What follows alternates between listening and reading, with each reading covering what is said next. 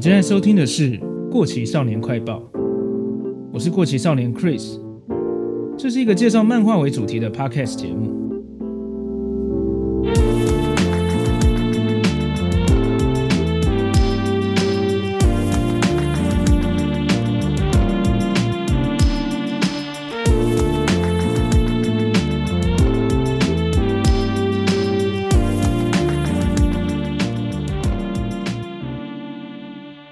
大家好，今天的节目标题呢，如果是在 PTT 或是一些讨论区看到的话，内文通常是一些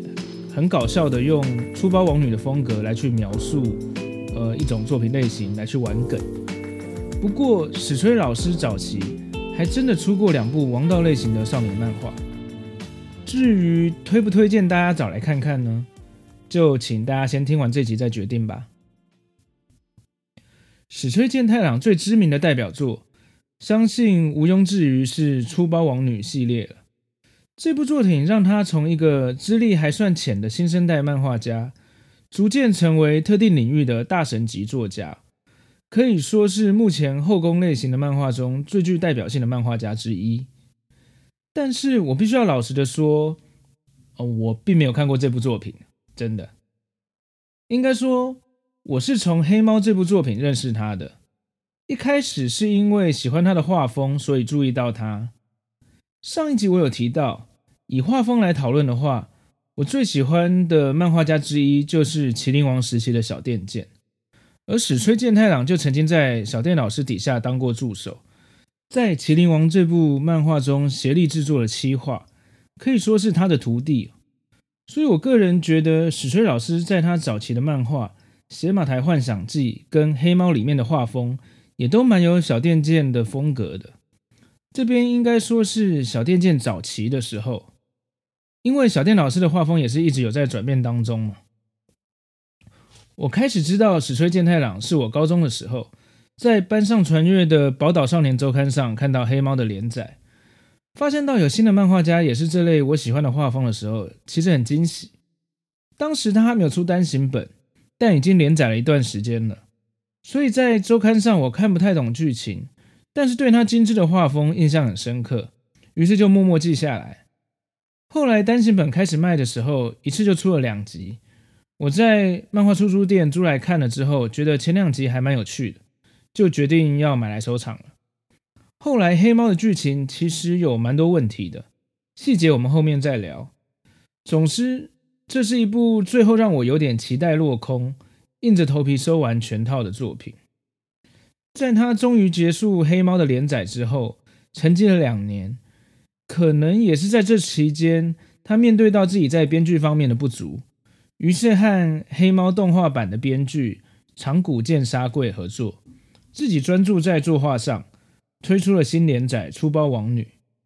后面的发展，我想可能很多听众会比我还清楚啊。因为我自己对后宫类型的漫画没有什么涉猎，呃，史吹的画风也因为出包这个新作品，逐渐转变成我比较没有兴趣的萌系美少女风格之后，我就没有特别再关注它了。想不到几年后，出包王女走出了自己的道路，找到了正确的目标族群，人气就扶摇直上，应该也为集英社带来不少的收入。甚至在二零一六年，呃，集英社特别创设了名为“史吹健太郎漫画赏”的漫画投稿比赛，可以见得史吹老师已经是这类型漫画最具有代表性的作家了。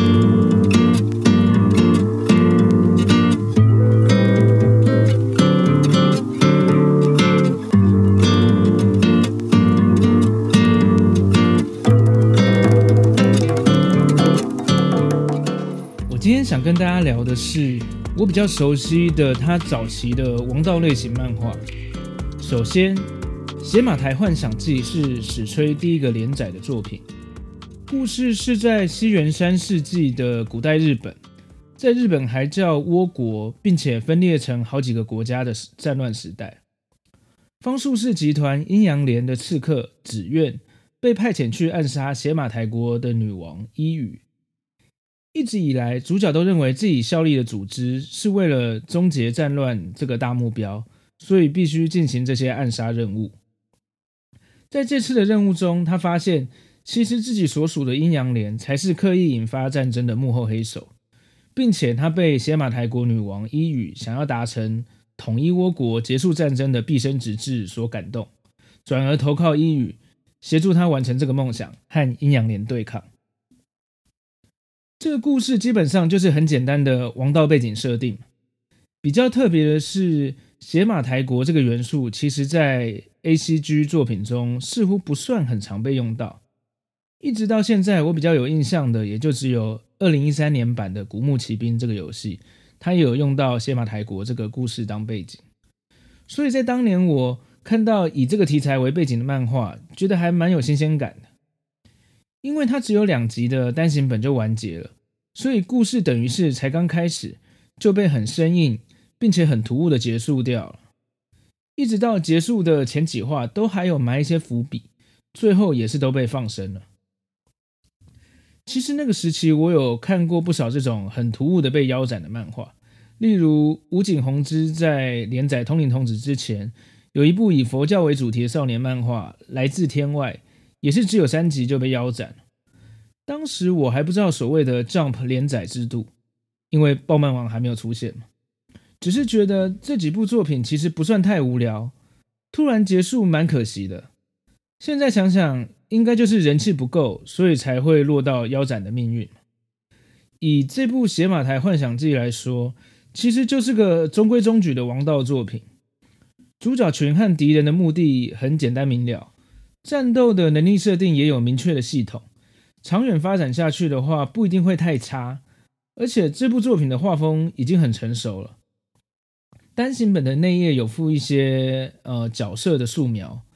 这时期的画风就蛮有小电剑的风格了。我现在看的还是非常喜欢了。而且在连载这部作品的时候，史吹老师才十九岁，实在是绘图方面非常有才华的作家。所以我自己猜测，也许集英社觉得，既然这部《邪马台幻想记》的人气不高，那也不要浪费史吹的画技了。干脆赶快结束，去尝尝试别的题材嘛。所以在邪马台结束连载的同一年，马上在周刊上出了一个短篇《Stray Cat》试水温，隔年就以这部短篇为原型开始了新连载，也就是今天要谈的第二部作品《黑猫》了。关于黑猫的剧情，我就先快速的描述一下。传说中拿着黑色装饰枪，被称为黑猫的杀手托雷，他是隶属于掌握世界三分之一经济的地下组织克罗诺斯的时间守护者部队。某一天，他脱离了组织，在两年后以无拘无束的野猫的身份，跟搭档做起了赏金猎人。另一方面，对托雷异常崇拜的杀手库利德，除了杀了影响托雷的重要女人之外，也背叛克罗诺斯，组织了使用道术的先知使者集团，企图对世界进行革命。故事的主线就是，呃，疯狂的库利德希望托雷一起跟他推翻克罗诺斯，掌握世界。托雷则是随着剧情从一开始单纯的想要找到库利德报仇，到后来转变为阻止他掌控世界的野心。这些设定听起来是不是就已经有很多其他作品的影子了？其实王道漫画的背景架构可以很简单，很多作品的骨干其实也很相似。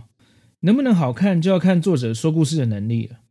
以这部作品来说，我觉得就是属于说的不太好的类型。我用条列的方式列举一下它的优缺点好了。第一个优点当然就是画风精致了。前面就讲过，史吹老师在很年轻的时候就展露出他在作画上的才华。根据资料，他在还是高中生的时候参加集英社的投稿，就因为画技被编辑部相中，认为他是很有潜力的新人。编辑还亲自前往史吹在冈山县的老家，说服他父母同意史吹成为职业漫画家，前往东京发展。另外，在这部《黑猫》当中，除了角色美型之外，连动物都画得很好。其中有几画出现的大型恐龙，以及有一个反派角色是会说话的猴子等等，都画得栩栩如生。再来第二个优点，嗯，他的角色设计很有魅力。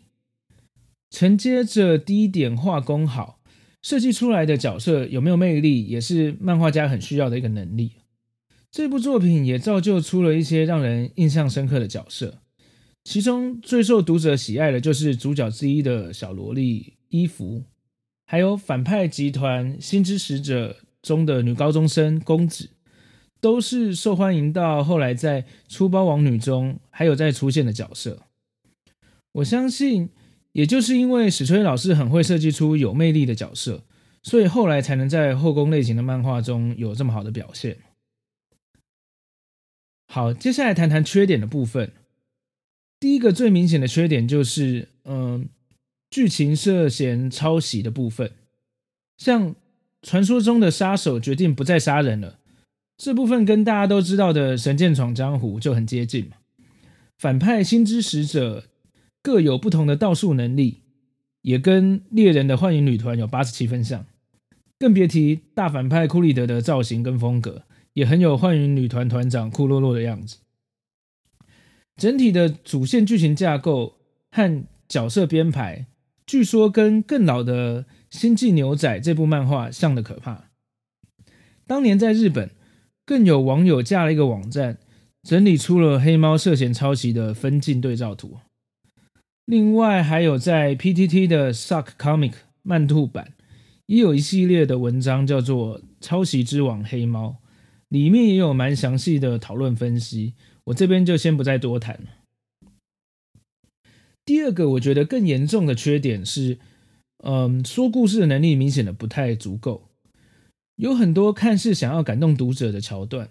不是觉得太过刻意，就是感觉描写的不够深刻。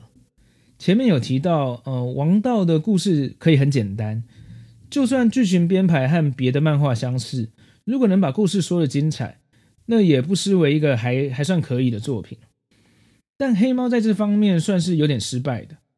首先，我们看可以看看，嗯，这部作品最关键的角色，但是在开场就已经死去的水无月沙耶，她是影响托雷离开组织成为奖金猎人的女人。他们之间是发生了什么样的事件，对托雷造成这样的影响，以及他被库利德杀害。也应该是这个故事的关键剧情，但是这些重点都各自用一两话就被带过了，而且还是透过一些很普通、很廉价的事件，例如沙爷是为了保护在这一话才出现的路人小朋友不要被库利德伤害，所以才被杀掉。但是你看类似的桥段在《神剑闯江湖》里面，花了整整可以单独拿出来做电影版的追忆篇，来造就剑心这个角色的深度。两相比较之下，黑猫这个部分的剧情编排就弱了不少。另外，也有好几个桥段用非常简单的手法，让回忆中的人出来说几句话，就奇迹似的推进剧情。例如，主角托雷跟他的搭档史恩，都分别用了这个方法进化了一次他们的绝招。还有主角们，呃，在最后中了敌人的道术，呃，无法离开一个幻觉的空间。也是透过沙爷这个重要女人出现，说几句话，就带大带大家回到现实了。那终于来到最后一集，要打大魔王库利德的最后一枪，托雷没有力气抬起手枪，没关系，沙爷又出现了，帮忙抬起托雷的手来开枪。等等哦，这个姿势好像有点眼熟，这完全就跟七龙珠悟空出现和悟饭一起打赛鲁的姿势，简直是一模一样。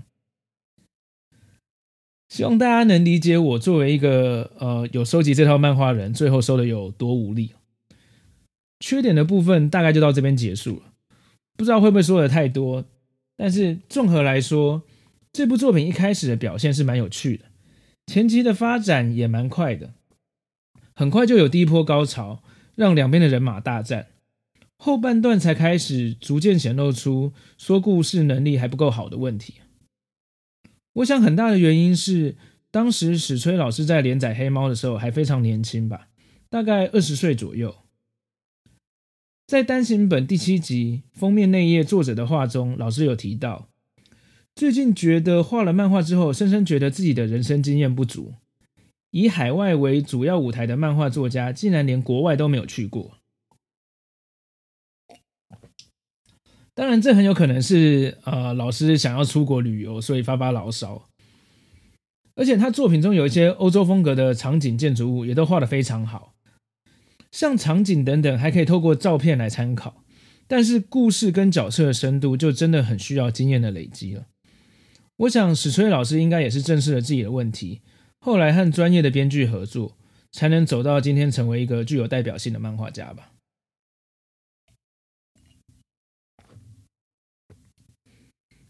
好，今天关于两部作品的心得就分享到这边。